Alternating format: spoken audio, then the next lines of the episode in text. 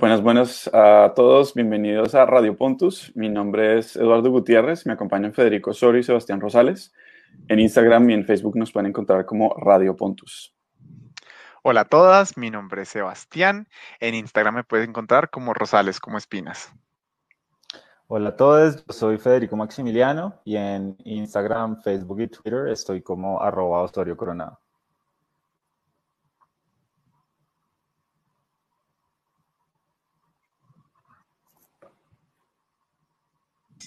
Well, actually, that's because I don't feel as though I don't feel as though that this conversation that you're having with our children is a good one.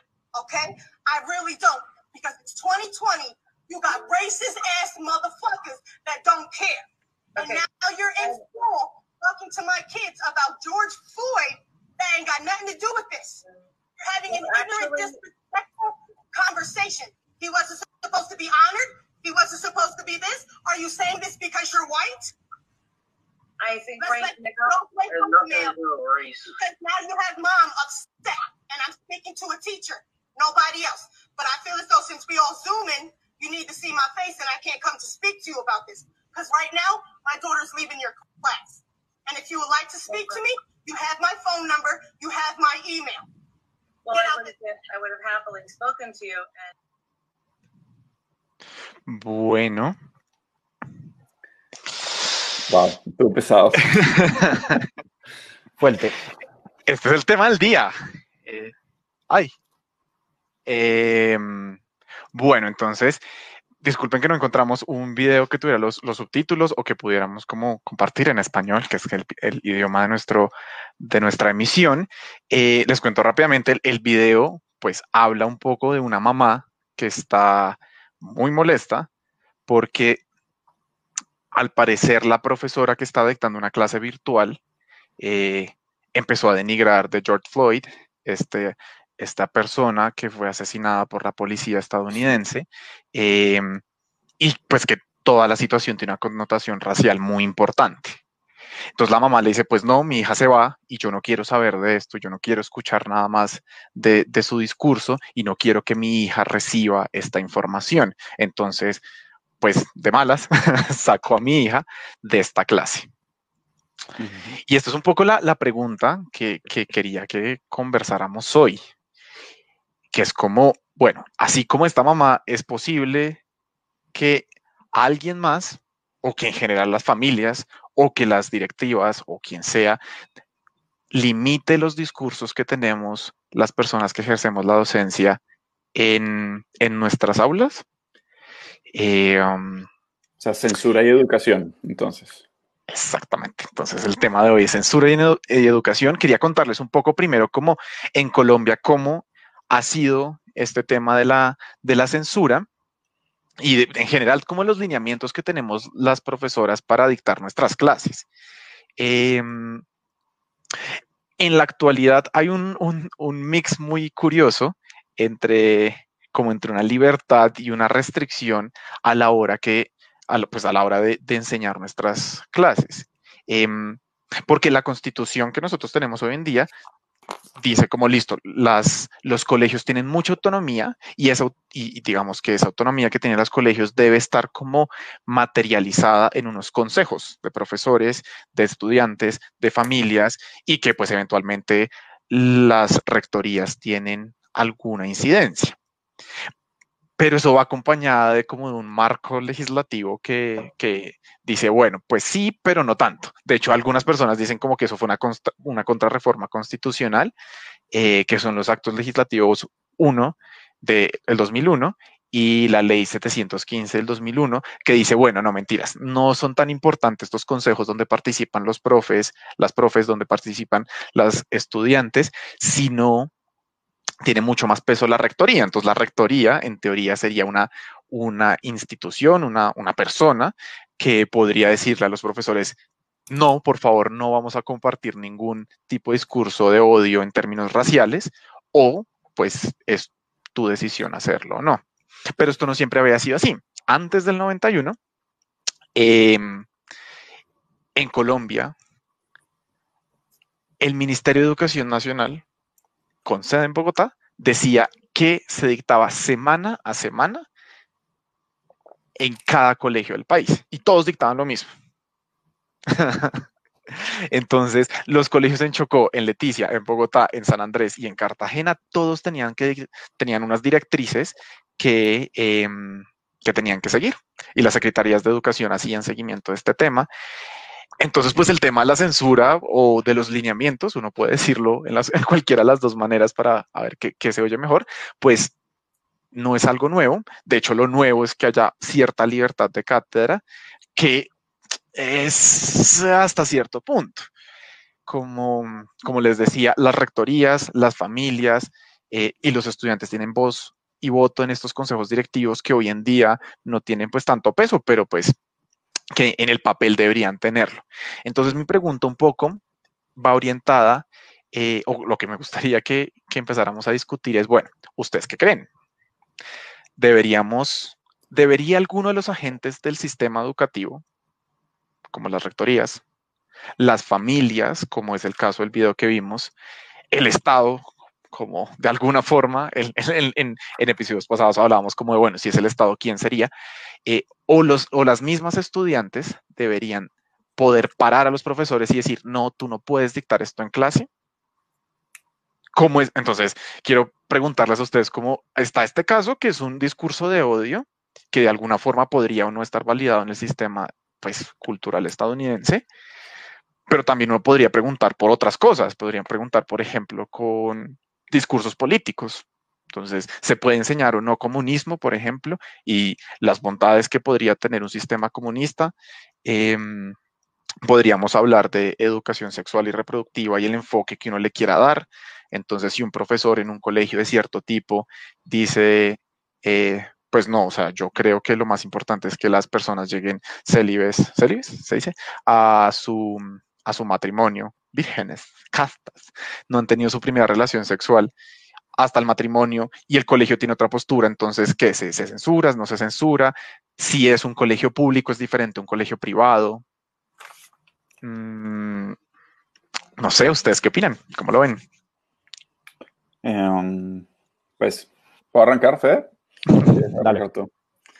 No, yo tengo varias cosas en, en, mente. A ver, cuando yo estaba, te estaba escuchando, Sebas, y, y, cuando estaba como pensando en el tema antes, me parece que efectivamente es complejo y tú sí has ido como abriendo la baraja, pero pues me parece que hay que cogerla con, con cuidado. O sea, digamos, eh, yo sí creo que es distinto si estamos hablando de un colegio o una universidad eh, o, eh, por ejemplo, cuando los papás hacen, no, los niños no van al colegio, sino que se quedan en casa y ellos se encargan de la educación escolar de, de los chinos también. Y o las si mamás hablando, sí, exacto. O si no está hablando de, sí, papá y mamá. O si estamos hablando de, sí, público, privado. o sea, me parece que eso es un punto importante. otro es quién censura, porque es muy distinto. Decir, en este caso, por ejemplo, es una mamá y bueno, yo meto la cuchara, me parece que está, está en su derecho. Si ella está en desacuerdo con algo que se está transmitiendo en el salón de clase, eh, está en su derecho de levantar la mano y decir, un momento, yo no estoy de acuerdo con que esto lo esté eh, recibiendo mi hijo. Eh, ahí habría que ver qué vínculo hay entre eso que se está transmitiendo en clase y lo que el colegio ha dicho que va a transmitir. Pero bueno, eso es un, eso es un punto, pero es familia, pero otra cosa es que llegue una iglesia a censurar o el gobierno o un partido político eh, o alguien en nombre de la ciencia, que sé yo, se acaba de demostrar, ¿no? Estos, esta serie de experimentos, tal, entonces no se puede enseñar ABC.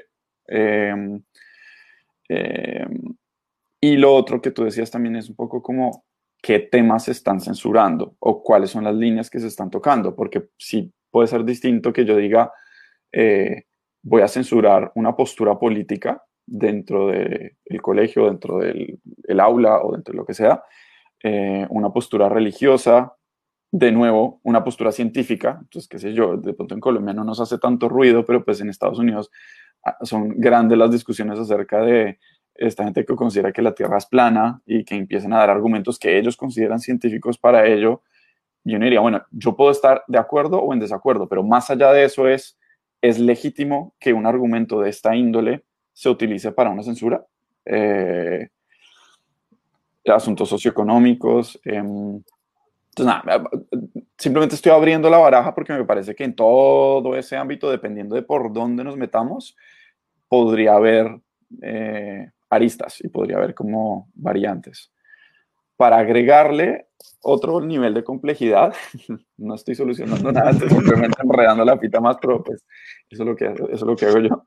Em, varía dependiendo del país. Yo hablaba con algún, yo no soy abogado, pero pues hablaba con algunos amigos que, que, lo son y me decían es que el, qué puede o no decirse en un colegio, qué tanto influye y qué tanto peso tiene el Estado, eh, pues eso depende mucho, uno, de nuevo, si es privado o público, pero otro, pues dependiendo de la, de la, reglamentación en cada país. Entonces, en el Reino Unido es una cosa, en China en este momento es otra cosa muy distinta, eh, o si nos vamos para Francia, o si nos vamos para Angola, o si nos vamos para Colombia, pues en, cada, en cualquiera de esos eh, es, un, espacio distinto. Mm, entonces, nada, uno, estoy como tratando de, de nuevo abrir la baraja y complejizar yo tengo la impresión de que, o propongo, habría como dos niveles para abordar la discusión. Uno es quedarnos en lo legal, o sea, qué dice la ley y pues se puede o no se puede, y pues eso puede ser interesante, pero me parece que más interesante aún es ir un poco qué hay detrás de las leyes o cuáles, es, cuáles son los, el aparataje, digamos, filosófico de las argumentaciones que permiten decir, bueno, ¿por qué es que es deseable que esto sea así o asá. Em, sí, bueno, tengo más cosas que decir, pero por ahora lo, lo, dejo, lo dejo ahí. bueno, mm, en esta primera ronda, como partiendo del video mm, y de, lo que, de la introducción que, tú hacías, Sebas, eh, yo pensaba en primer lugar como en la relación entre educación y, democracia. Mm, que es una relación súper, súper compleja en este país, lo pensaba a raíz de, eh, de lo que tú decías. Antes del 91, eh, el Ministerio de Educación decía semana a semana que se dictaba en todos los colegios. Y yo lo primero que pensé así como irreflexivamente fue como, eso es súper democrático. Mm, pero pues la democracia es una ficción eh, o es una construcción social más bien, es decir, sí, pues muy democrático, pero entonces ¿quién dice que se dicta? Entonces no es, no es tan, tan simple y la relación entre educación y democracia atraviesa, o sea, tiene que ver como, como yo la estaba empezando a pensar, pues como con un montón de espacios y situaciones de privilegio. Entonces, eh, pues que pueden las instituciones de educación de élite, eh, a diferencia de otras instituciones de educación, en términos de acercarse al conocimiento de redes de información, de infraestructura, de recursos, de todo lo que permite una educación eh, más o menos democrática en comparación a otras instituciones educativas. Eso me parece eh, otro berenjenal. Mm. Este video me parece también súper interesante porque nos pone de cara al tema de, coyuntura y es la pandemia. Una situación como la que pasa en este video no puede ser posible si no estamos teniendo clases por Zoom, Teams, X plataforma, que implica que las familias están ahí, están ahí. Esto en el salón de clase puede perfectamente pasar desapercibido. Mm, puede ser transmitido de manera distinta. La reacción no está mediada por la inmediatez, entonces las pasiones pueden ser comunicadas de manera totalmente distinta. Lo que está sintiendo esta mamá se comunica de otra manera, pero como en este momento ella está ahí, al lado, y escucha algo que choca radicalmente contra sus creencias, pues se para en la raya, interrumpe una clase y dice, hey, alto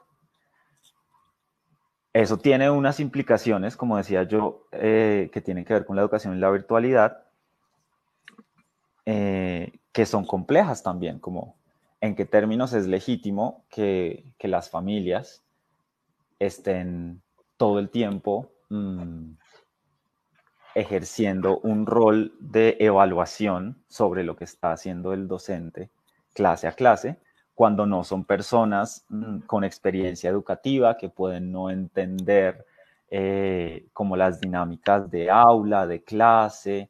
Mm, eso puede tener unas implicaciones complejas, complejas para quienes somos profes.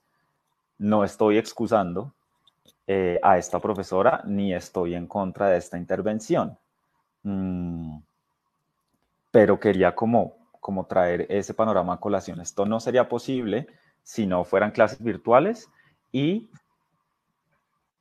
no en todas las situaciones, creo yo, que me parece deseable que una familia se sienta en la capacidad de entrar a, mi clase a gritar.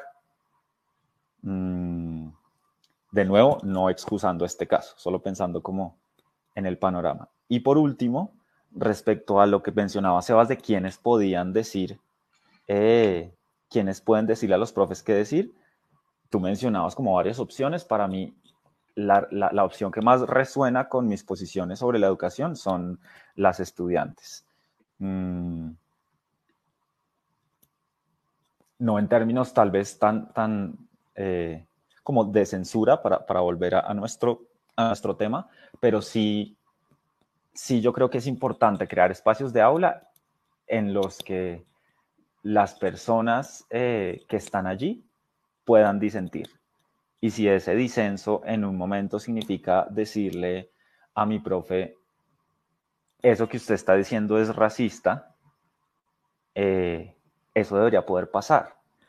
¿Por qué no pasa más seguido? Como, ¿qué tiene la figura de autoridad del adulto que implica que no pase más seguido que a un profe le digan, eso que usted está diciendo es racista o es clasista o es machista? porque entonces hay de unas sanciones disciplinarias, porque cómo me va a decir a mí que soy el adulto y el profesor que yo estoy diciendo estos insultos, pues como qué está pasando ahí con la figura de autoridad del profe es algo también que me, que me, que me causa curiosidad.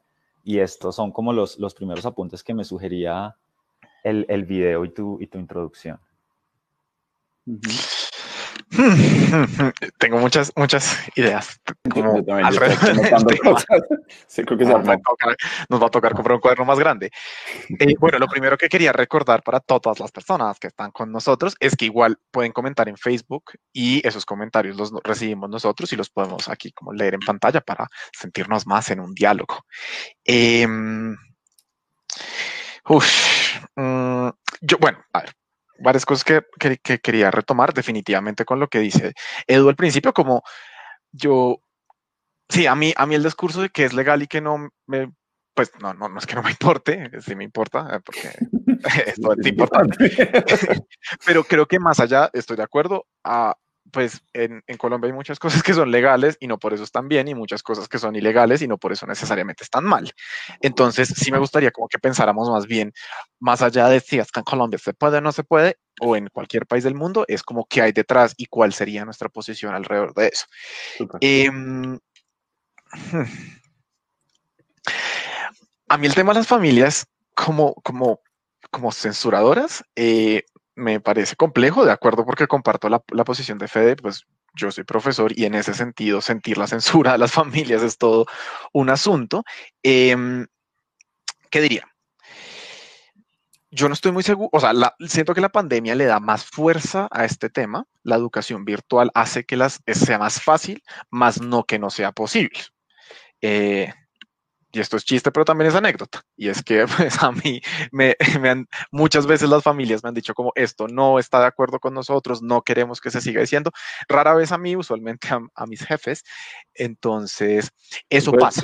¿tú, puedes dar un ejemplo, Sebas? Pues que no sea sin, sin faltar a la confidencialidad, pero algún caso que, mm. como de cosas que te han dicho. Por ejemplo, un material. No estamos de acuerdo. Con un material que comparto en clase. Entonces yo digo, bueno, yo analizo una película y digo, bueno, esta película creo que para estos objetivos de aprendizaje creo que son válidos eh, por esto, esto y esto, por mis argumentos pedagógicos. Y cuando, y esto es, esto es en educación presencial, y cuando la vemos, las niñas, pues con todo el derecho que tienen, lo comentan con sus familias, eh, y familias dicen como nosotros no estamos de acuerdo con que este material se dicte en este curso por las razones que tienen los papás. Digamos, más allá de las razones que tengan, eh, y, tampoco quiero entrar en el juicio de es que las mías son más válidas pues porque no creo que sea, porque creo que eso ya se entra en la casuística, eh, me parece complejo, me parece complejo. Eh, porque yo no estoy tan seguro que los papás no tengan tanta posición respecto a esta, respecto a, esta, a, esta, a este debate. Porque claro, yo tengo la experiencia, yo me he formado para ser docente, pero ahí sí, voy a ser abogado del diablo, pero son sus hijas. Eh, y pues ellas entraron a este colegio con ciertas expectativas que puede que se cumplan o no se cumplan con, eh, por poner el ejemplo, con el material que yo estoy compartiendo en clase y que estamos trabajando en clase. Entonces sí creo que hay una tensión ahí como de familia versus eh, profesores, como en un tema como de ejercicio profesional y un tema de relaciones familiares, que podría ser análogo a un tema de apuestas políticas y apuestas institucionales. Entonces, uh -huh. apuestas políticas individuales y apuestas políticas institucionales.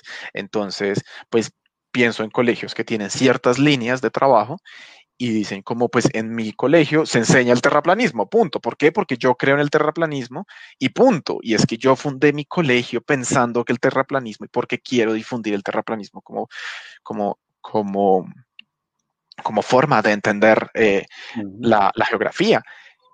Y entonces que un profesor venga y diga como, no, mentiras, la Tierra no es plana, la Tierra es redonda, pues más allá de que yo esté completamente seguro que la Tierra es redonda, pues digo, el colegio como institución privada, estoy hablando de una institución privada, tiene el derecho de censurar al profesor y decirle, mira, de malas, aquí hablamos de terraplanismo y punto. Quiero, quiero como abrir el debate no solamente a los temas que mencionabas, Fede, que también me parece muy importante, como es que yo puedo decirle a un profesor que es machista, yo creo que o sea, que las niñas pueden decir, o las, las personas estudiantes pueden decir eh, ciertos, eh, pueden mencionar ciertas violencias, que creo que en eso podría haber un poquito más de acuerdo, creo. Eh, pero ¿qué pasa cuando no es tanto como con lo que estamos de acuerdo nosotros? ¿Sí? Eh, entonces, eso, y, y, y, en ese sentido, pues, que, que es, yo me pongo a pensar, yo soy profe de ciencias y digo, como, ¿qué pasaría cuando un estudiante me diga, como, no, es que usted es un castrochavista? Y que me pida que censure mi discurso por castrochavista. Entonces, ahí yo digo, pues es que, en el castrochavismo no existe, pero esa es mi postura, que yo estoy seguro que es verdad, pero que mucha gente en Colombia no comparte, y dice el castrochavismo sí existe, o el terraplanismo, o el comunismo del siglo XXI, lo que ustedes quieran. Yo sí quisiera como abrir la discusión a cosas en las que tal vez no todos estamos tan de acuerdo. Eh, María Camila, para cerrar mi intervención, María Camila nos pregunta, ay, se perdió, eh, ya, que quién debe definir ese contenido moral de las clases, un poco lo que estábamos preguntando, si son los profes, es el colegio, el gobierno. ¿Ustedes qué opinan? Yo les, o sea, les, les propongo también un ejercicio. ¿Qué tal si ustedes fueran el jefe o la jefe de esa profesora que está ahí? ¿Ustedes qué harían? en el video, como ustedes le dirían, pues no, Martica, su merced no puede decir que, eh, eh, no, pues digamos, no, no, sabemos qué dijo, pero usted no puede ser una racista que está diciendo que George Floyd es, eh, era un criminal. O le dirían como problematiza esta postura, escucha a tus estudiantes. No sé, les pregunto. Mm. Pues bueno, no sé, en, mi caso, yo creo que, bueno, lo primero sería primero ver qué, qué, qué, fue lo que pasó realmente y ahí la ventaja es que si es digital, muy probablemente esa clase está grabada. Entonces, si esa es una opción, pues fantástico y se revisa a ver efectivamente qué fue lo que dijo la profesora para ver si es que en efecto fue lo que esta mamá entendió. Y si es que efectivamente fue eso, eh, pues habría que hablar con la, con, la, con la profesora primero, diciéndole, bueno, sé consciente que estás tocando un tema bastante eh, álgido y va a ser álgido para muchas de las familias que estás ahí, que, que, tienes en clase.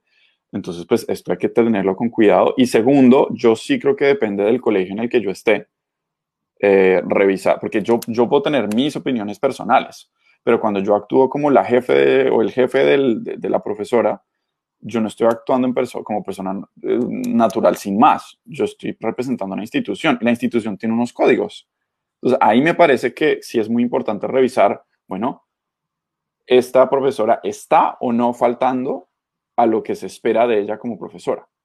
Esta mamá está de acuerdo, no está de acuerdo con lo que se dijo, pues ok, pero ¿eso es una falta a lo que se espera de la profesora, sí o no? Y dependiendo de eso, pues se, se asumen unas, unas eh, pues sí, consecuencias, supongo yo. eh, eso como medida inmediata, obviamente hay mil cosas que uno podría revisar. Pucha, ¿será que es que todo, esa es la realidad de todos en la misma en la misma clase? ¿Será que hay otros papás que también están incómodos? ¿Será que quieren hablar de esto? O sea, hay mil otras cosas, pero como primera medida me parece que eso sería como lo que yo haría en, en prudencia. Eh, y un poco empato esto con lo que estabas diciendo ahorita, pues yo sí creo o sea, puede que este esquema en el que se da cierta autonomía a los colegios, sea por vía consejos o rectoría, no sé qué tan bien funciona en la práctica, pero al menos a mí desde la teoría me parece lógico, me parece sensato. Y sí me parece que si ese es el esquema, eh, el criterio para cualquier tipo de censura o delineamiento está en el reglamento y la manera como el colegio propone su, su PEI, su proyecto educativo institucional. Entonces, eh, pues sí, si hay un colegio que dice, nosotros somos Colegio Terraplanista Internacional, y lo dice desde el comienzo y no hay nada lo que esté diciendo que sea ilegal y resulta que lo abren y empieza a haber familias que dice, menos mala, yo estaba que esperaba que abrieran un colegio terraplanista en Bogotá pues obviamente se abrirán un montón de discusiones científicas y, revisiones de, bueno, esto vale o no, y, a la hora del gobierno decir, ok, damos el aval para que este colegio sea, sea colegio y en nombre del gobierno nacional tenga el aval para graduar, pues ahí se abre la discusión. Pero si lo, si lo da, me parece que la, la discusión ya va es con ese, con ese criterio. Es decir, soy consciente que corremos el riesgo de tener eh, colegios homófobos, colegios terraplanistas, colegios, es decir, estoy dando ejemplos de, corremos el riesgo de tener colegios con proyectos educativos con el que muchos de nosotros no necesariamente comulguemos, y eso obviamente es un riesgo, pero me parece un riesgo mucho mayor pretender que entonces sea censura absoluta y que el gobierno entre a reglamentar todo y no haya ninguna posibilidad de que desde la sociedad civil surjan iniciativas educativas con identidad propia. Porque ahí sí me parece que es, lo primero es correr el riesgo de que las libertades se coarten, mientras que, o algunas libertades y algunos derechos muy importantes se coarten, mientras que en el segundo caso casi que estamos diciendo, de saque, vamos a aplastarlos todos, porque va a haber una veintiúnica una mirada desde la cual se va a, formular todo. Eh, eso desde el lado de los derechos. Y desde el lado de la educación, el otro problema que veo ahí es que pues el gobierno es el gobierno de paso. Entonces, si se alinean los astros y terminamos con una, un gobierno socialdemócrata y a los cuatro años tenemos un gobierno comunista o pues eh, de izquierda y al otro año, a los cuatro años uno de derecha, eh, pues esto va a estar reemplazando las políticas y a, a, la hora de la hora los que van a sufrir son los estudiantes, los estudiantes y las estudiantes, pues porque no hay ningún tipo de continuidad y las mismas familias no saben a qué atenerse. Entonces me parece mucho más lógico que haya un esquema desde las instituciones donde haya un mínimo de estabilidad y donde, donde haya un principio dialógico, de, bueno, estos son los principios, estamos de acuerdo, sí y no. Y una vez nos ponemos de acuerdo, contra estos que nos movemos.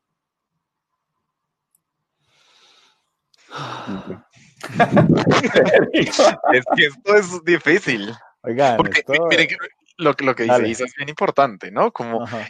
Como ahí se puede como contrarrestar el derecho a la libertad de cátedra con un derecho a la crianza de las familias? Me, explíquenme esa pregunta otra vez. ¿Puede hablarse?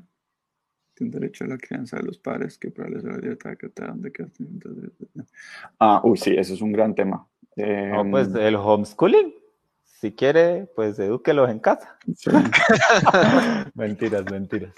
No, yo creo que, uy, sí.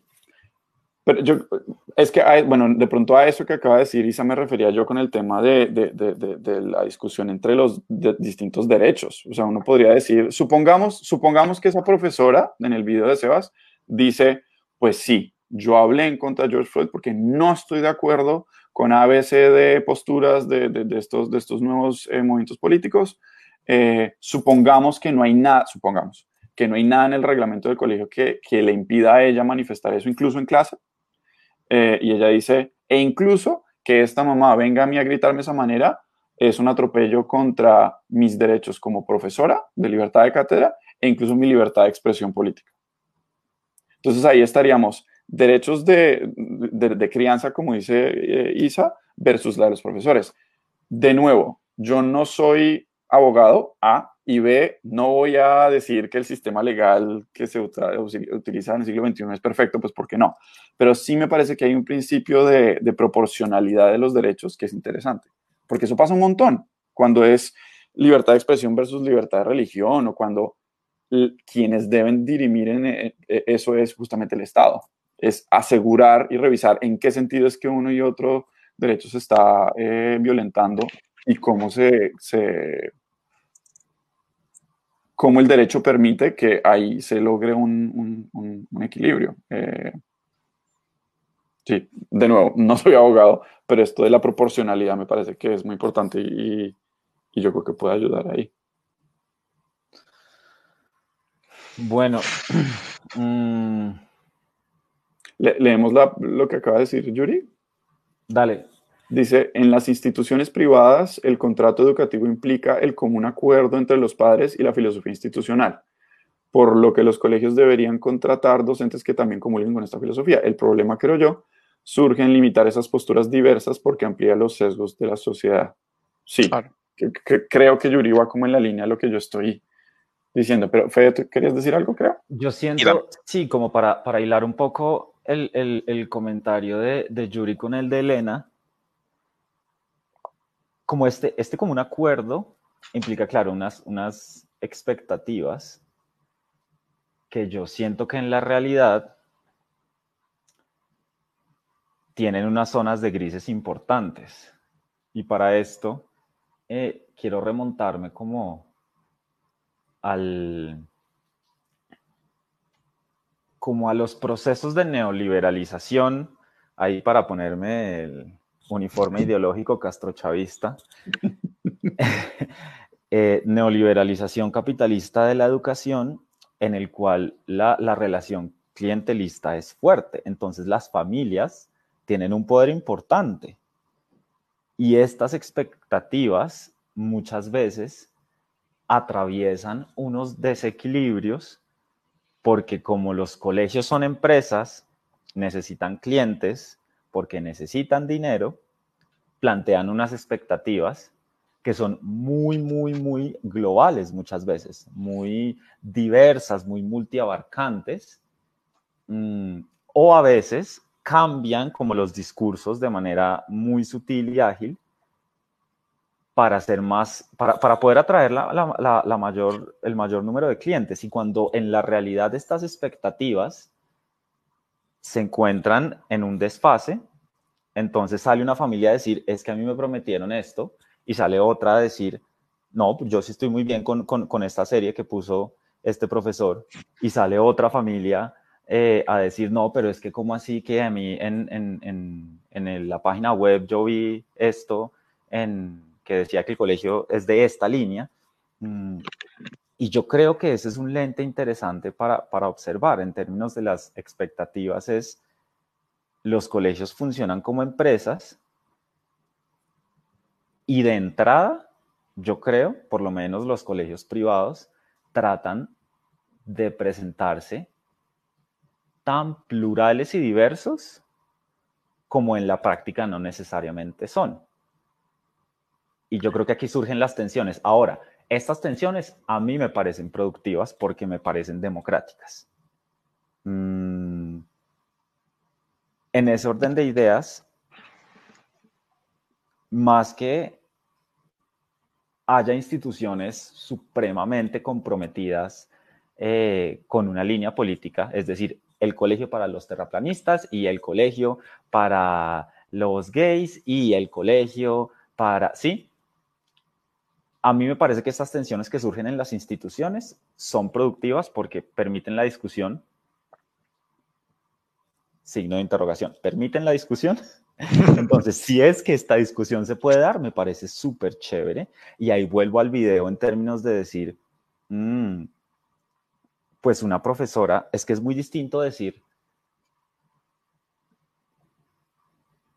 políticamente, como, como, una, como una profesora o un profesor, una persona adulta acompañando procesos de, educación, a mí me parece complejo eh, dar una posición personal sin más, porque nosotros tenemos una posición de poder, tenemos una posición de poder en el aula, así tengamos a estudiantes de 4 y 5 años o 17 y 18. Entonces, por eso es muy delicado decir, eh, pues soltar exclamaciones racistas en el aula, pero si yo estoy en una institución que me permite mostrar la complejidad y mostrar alrededor de un hecho que hay varias formas de interpretarlo, yo no le estoy dando, yo no estoy manifestando mi posición política de manera violenta, como creo que es el caso de este video, pero sí estoy permitiendo un espacio de conversación. Ahora, este espacio de conversación tiene que estar legitimado por la institución. El colegio me debe permitir producir estos espacios de conversación. El problema es cuando creo que hay colegios, por poner un ejemplo, que no, solo están en no, no solo están en contra de la interrupción voluntaria del embarazo, por ejemplo, sino que no permiten que se hable. Porque una cosa es que yo entre a la clase y diga, queridas y queridos, el aborto es la mejor forma de planificación y no hay más. Y otra cosa es que yo diga, hay esta, la interrupción voluntaria del embarazo es legal, es compleja, hay estos casos, hay estas formas, eso es educación, plantear la discusión. Entonces, si a mí mi jefe me dice, no les digas a tus estudiantes que estás a favor de la interrupción voluntaria del embarazo, sin más, yo digo, de pronto tiene razón. Pero si a mí me dice, no puedes tocar un tema sin preguntarme yo cómo estaba pensando hacerlo, yo digo, pero yo en dónde estoy. no me gusta tanto este espacio. Y para cerrar, em, hay un lente de género que a mí me parece importante en términos de educación, democracia y el, lugar de poder. Y es, mm, esta maestra es una mujer. Si hubiera sido un hombre, le hubieran contestado de la misma manera, le hubieran interrumpido la clase de la misma manera, su autoridad y su palabra y su posición de poder hubiera sido como Mm, ¿cómo se dice? Retada de la misma manera, pues ni idea, si mi tía tuviera ruedas sería bicicleta, pero... es, una, versión más decente de un dicho que dice mi... En fin, sí, sí que déjelo hasta ahí, por favor, que no salga una hernia. Apenas empezó Federico, yo dije, ¿qué va Pero... Mm, pero, pero como esta, esta pata que le sale al gato por experiencia propia, lo digo, cuando nosotros nos pensamos como, como profesores que podemos tomar decisiones en aula, mm, para mí no, no, no es posible dejar de pensarnos como hombres que tenemos un privilegio de masculinidad y que yo creo que nuestra autoridad de, de, conocimiento como profesores es mucho menos retada que si no gozáramos de este privilegio. Pero ese puede ser un tema para otra sesión, solo quería como pero yo ahí tengo, una, tengo preguntas al respecto. Bueno, uno con respecto el, el hecho de que sea una mujer y que sea una mujer quien responde también, a mí me parece que sí es una dinámica muy particular, interesante. A mí me huele, yo no sé, pero yo, yo creo que si fuera un hombre, no una mujer blanca que estuviera enseñando, sino un hombre blanco, uy, yo me imagino que el grito habría sido peor, pues porque es, es mucho más, o sea, es, si, si la mamá se siente amenazada con este personaje blanco que está hablando en contra del racismo, tras de que es blanco es un hombre,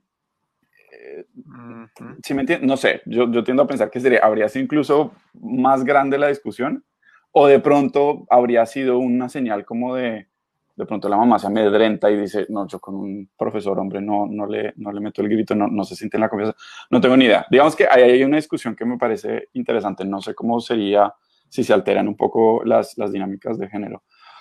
Pero lo que estaba pensando es, comulgo mucho por completo con lo que estabas diciendo de, que se pueda dialogar y que se pueda discutir un tema. Me parece que eso es clave. Yo tampoco me sentiría cómodo en el instante que me digan, ese tema no lo toques o ese tema no lo, no lo eh, eh, discutas en la, en, la clase. Em, yo sí estoy muy a favor de que uno se pueda sentir en la libertad de, de, mostrar sus propias convicciones eh, si es que las manifiesta de manera respetuosa y en el contexto de una discusión.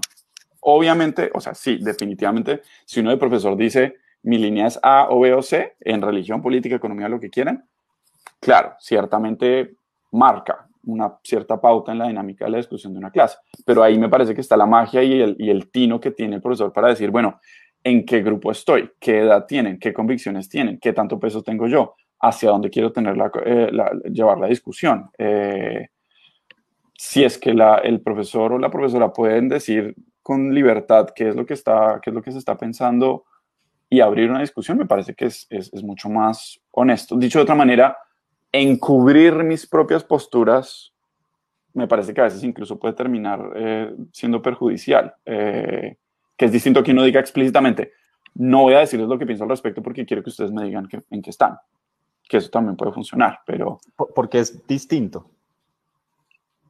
¿cómo así?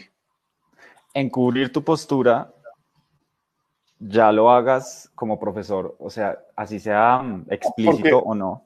Dale. Porque, porque, no, pues porque me parece que cuando, cuando yo estoy enseñando en clase, la manera como me descubro más eficiente es cuando yo soy transparente con mis estudiantes. Entonces, si yo les digo de frente, yo pienso esto, o yo tengo una postura pero no se los voy a decir, porque no es relevante en este momento, o porque estoy llevando la clase a otra reflexión, me parece legítimo y válido, mientras que encubrirla o negarla o disfrazarla o no me parece Ok. Quizá, si me entiendes, es, es- es simplemente eso. Em, pero había algo más que te iba a decir. Ah, con respecto a lo de los, los- lo de los discursos.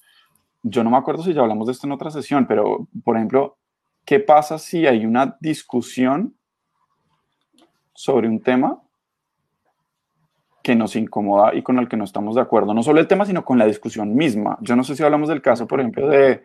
Del, del- Heidegger, eh, ¿no?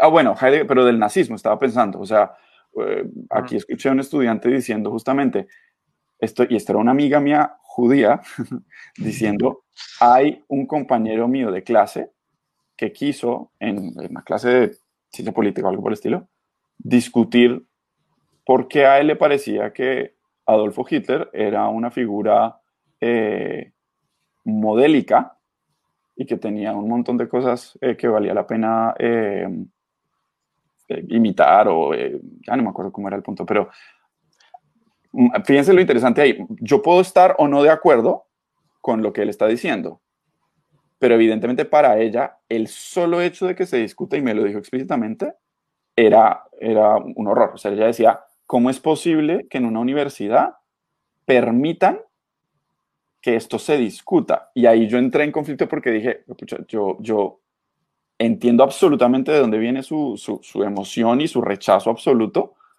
y, y incluso ofendida, pues, pero a la vez digo, yo no sé si yo como profesor hubiera dicho, mira Juanchito, de esto no lo vamos a hablar, o más bien saco a flote y que se argumente que se abra una discusión grande. Eh, no sé ustedes qué piensan ahí. Yo, yo tengo varias ideas alrededor de todo esto. A mí el tema de, bueno, entonces la solución para las diferencias en nuestras posturas es la discusión y la problematización y escucharnos los unos a los otros, creo que tiene muchos límites. Un límite práctico, y es que pues si yo problematizo el 1 y después problematizo el 2 y después digo, bueno, ¿ustedes cómo creen que es mejor expresar el 3?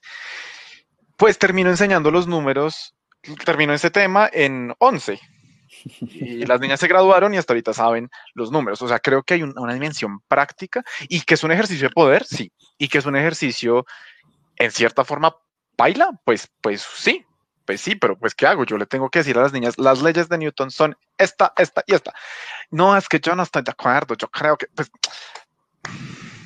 pues te puedo mostrar por qué no, que es un poco la, el desequilibrio cognitivo que uno tiene que generar, pero más allá de eso, abrirlo a la discusión y decir, es que esta es mi posición, no, es que esta es la posición de la ciencia, de todo el mundo, o sea, como esto tiene 500 años de evolución, que de, como de reafirmación, claro, que uno podría decir como el machismo tiene más años de reafirmación que las, que las leyes de Newton, tal vez sí, entonces como que ahí yo, ahí tengo un primer punto de practicidad que me parece difícil de negociar.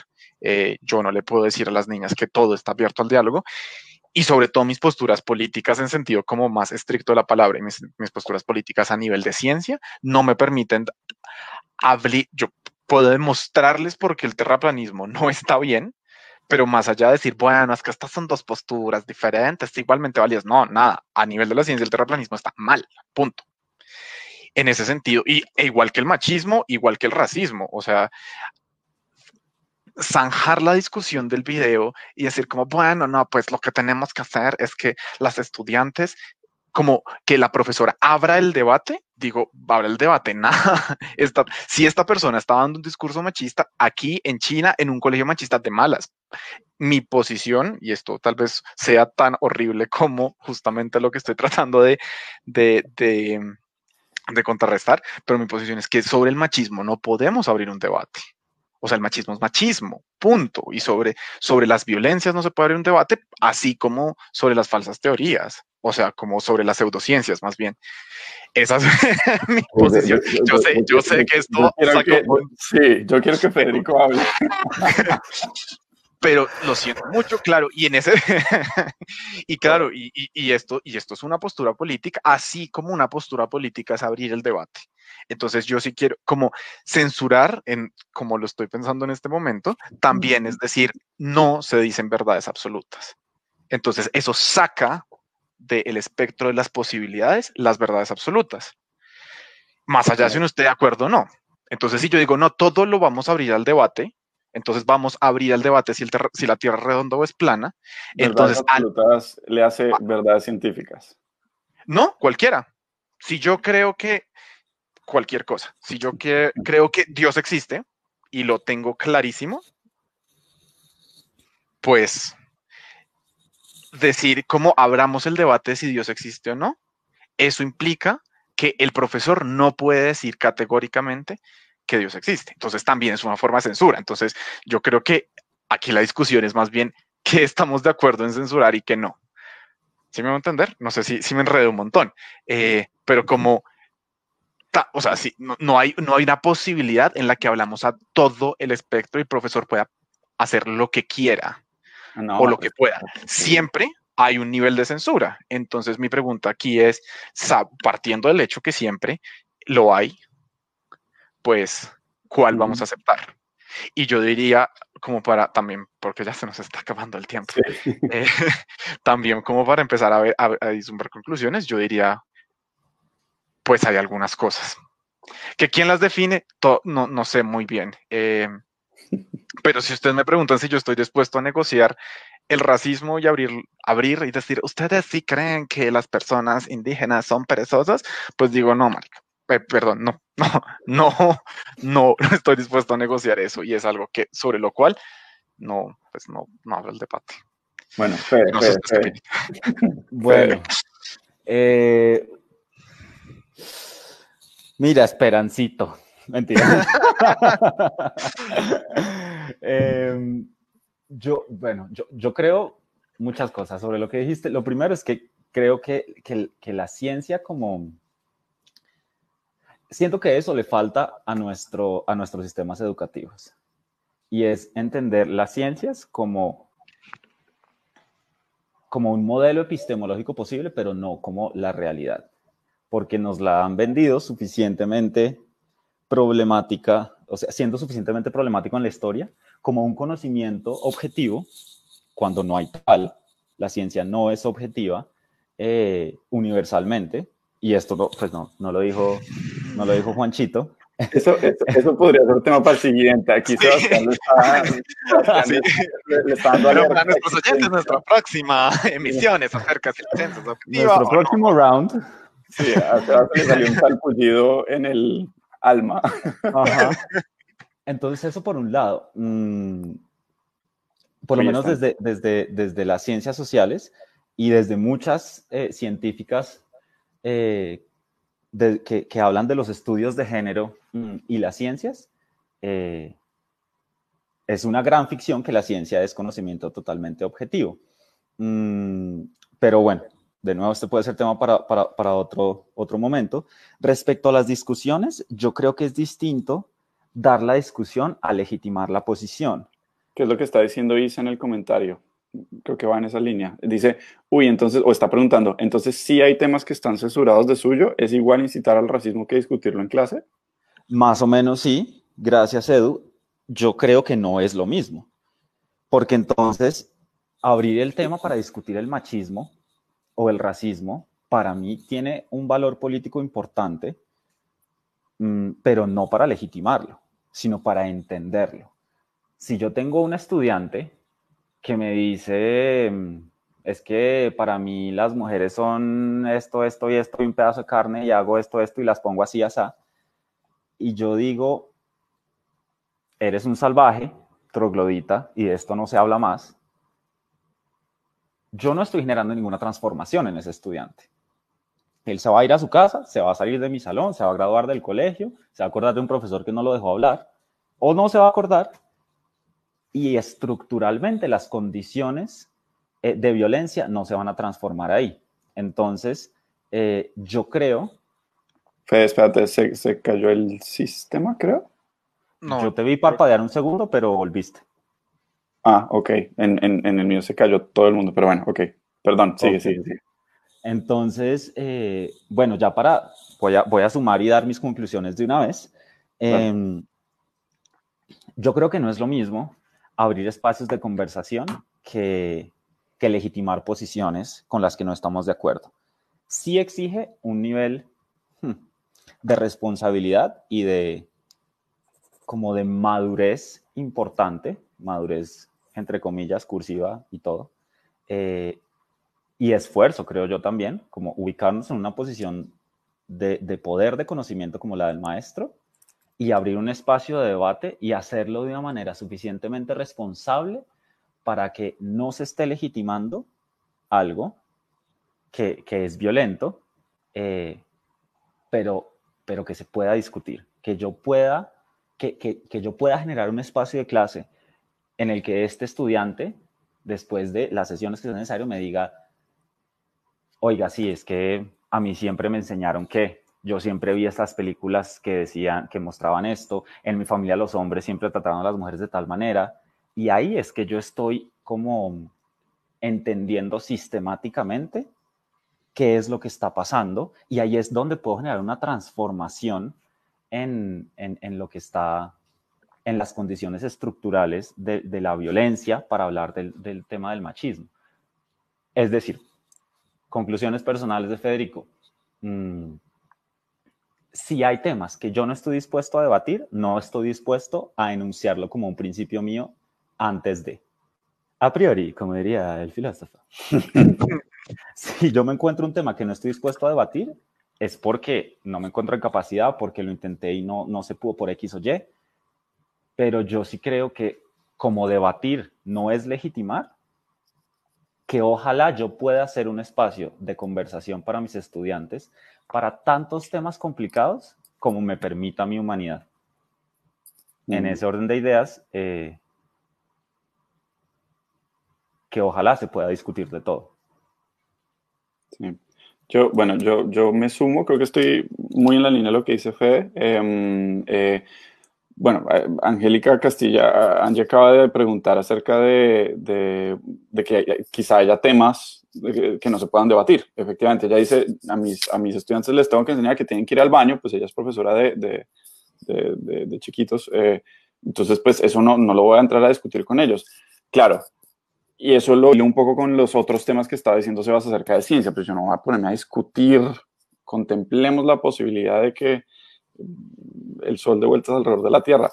Pues yo pienso que es muy importante que en un colegio, como no se va a poder enseñar todo de ceros, yo sí creo que, vale la pena que haya unos mínimos, no, no, no llamémoslos indebatibles, pero son pues los principios, se van a reír, los principios de acción, principios que regulen la acción pedagógica en el colegio. Es decir, si este colegio es un colegio, qué sé yo, eh, cristiano, pero de izquierda, pero de esta línea eh, a nivel político y lo que sea, pues bueno, esas son las, esa es la estructura de la cual vamos a montar. ¿Qué pasa? La mayoría de los colegios están de acuerdo y dentro de su manera de explicar la, acción educativa, pues está el hecho de que las niñas necesitan ir al baño. Entonces, pues digamos que muy probablemente eh, Angie, que es la que hizo la pregunta, pues no vaya a chocarse con una situación en la que tenga que debatir eso. Eh, y eso está perfecto. Pero hay otros temas en los que eso sí se, esas discusiones sí se dan. Y, y pues eh, en nuestro país, en otros países. Entonces, eh, yo estoy de acuerdo con Fede. Yo creo que la idea sería no decir estos temas son indebatibles. Sí se puede decir, estas son las líneas del colegio y pues si estoy de acuerdo o no, pues yo miro a ver si trabajo ahí o no. Yo miro a ver si meto ahí mi niño o no. Eh, definitivamente cuando yo enseño, yo enseño algo y enseñar algo es no enseñar un montón de otras cosas. Entonces, o sea, casi que yo sí siento que es inevitable decir cualquier determinación es negación. Eso, eso es eh, Spinoza, no me acuerdo quién era. Cualquier determinación es negación. Entonces, definitivamente, si yo estoy enseñando heliocentrismo, pues no estoy enseñando geocentrismo, no estoy enseñando, pero eso no significa que esos otros discursos yo no los vaya a tocar o que sean indiscutibles o que no sean. Es más, a mí me parece que son es mucho más valioso cuando yo los traigo a colación y se puede discutir el, asunto y se enriquece. E incluso yo he tenido estudiantes que me dicen, eh, qué sé yo, con respecto a algún discurso filosófico, oiga Eduardo, eh, gracias por su clase, sigo sin estar de acuerdo, pero entiendo mucho más cuál es la postura y de dónde viene y me parece que es una postura respetable, no la comparto. Y yo con esa respuesta quedo feliz. O sea, me parece que ahí hay una cosa en el ámbito de lo que se pueda discutir y en el ámbito de lo que se pueda eh, sí, habrá para, para discusión. Bueno, sí. para dar también mis conclusiones, yo voy en la línea también de, de, Angie. Yo creo que sí hay temas que, y una cosa que decía Santi antes, como creo que las disciplinas tienen diferencias. En ese sentido, creo que una mirada social a las ciencias naturales es tan arriesgada como una mirada determinista a las ciencias sociales. Creo que las aproximaciones epistemológicas son diferentes y en ese sentido yo diría las ciencias naturales, las matemáticas, la filosofía, todo, cada una de las materias que se dictan en el colegio son diferentes y obedecen a lógicas completamente diferentes. En ese sentido, yo no abro el debate sobre si el 6 se escribe haciendo una bolita y, una, y un palito, eh, y tampoco abro el debate sobre el terraplanismo. Puedo hacer acciones pedagógicas que permitan al estudiante consolidar el conocimiento, sí, pero eso es otra cosa. O sea, sobre eso yo no negocio, eh, que no implica que no lo hable, como digo, o sea, experiencias de aprendizaje pueden haber de muchos temas, pero no negocio ese tema y tampoco negocio derechos humanos de alguna forma. O sea, si a mí un estudiante me sale a decir como, sí, está bien que matemos gente, pues digo, pues no, de malas, no está bien, punto. Eh, ¿Por qué no está bien? Bueno, la experiencia de aprendizaje es otra cosa. Entonces es un poco como, creo que hay un core, en eso creo que coincido con Eduardo, hay un core que no negocio como profesor y si tuviera un colegio, hay un core sobre, un, un núcleo sobre el cual no negociaría. Eh, pero bueno, que del resto se, supongo que se pueda debatir. Esto está muy interesante. Pero creo que, tenemos que, cerrar. Em, pues nada, muchas gracias a las personas que, nos escucharon, a Final Prensa, emisora de O, a Software, Software en el, en el máster que nos ha estado ayudando desde el comienzo. Recuerden que em, somos Radio Pontus, yo soy Eduardo Gutiérrez. Mi nombre es Federico Osorio, arroba Osorio Coronado en Instagram, Facebook y Twitter. Recuerden seguir a Fenal Prensa, emisora de hoy y a Softmorrow en sus redes. Mm, muchas gracias por acompañarnos. Mi nombre es Sebastián Rosales. En Instagram me pueden encontrar como Rosales con Espinas. Y de verdad, muchas, muchas gracias por todo lo que comentaron. Y nos vemos dentro de un mes. Listo. chao. Chao. chao.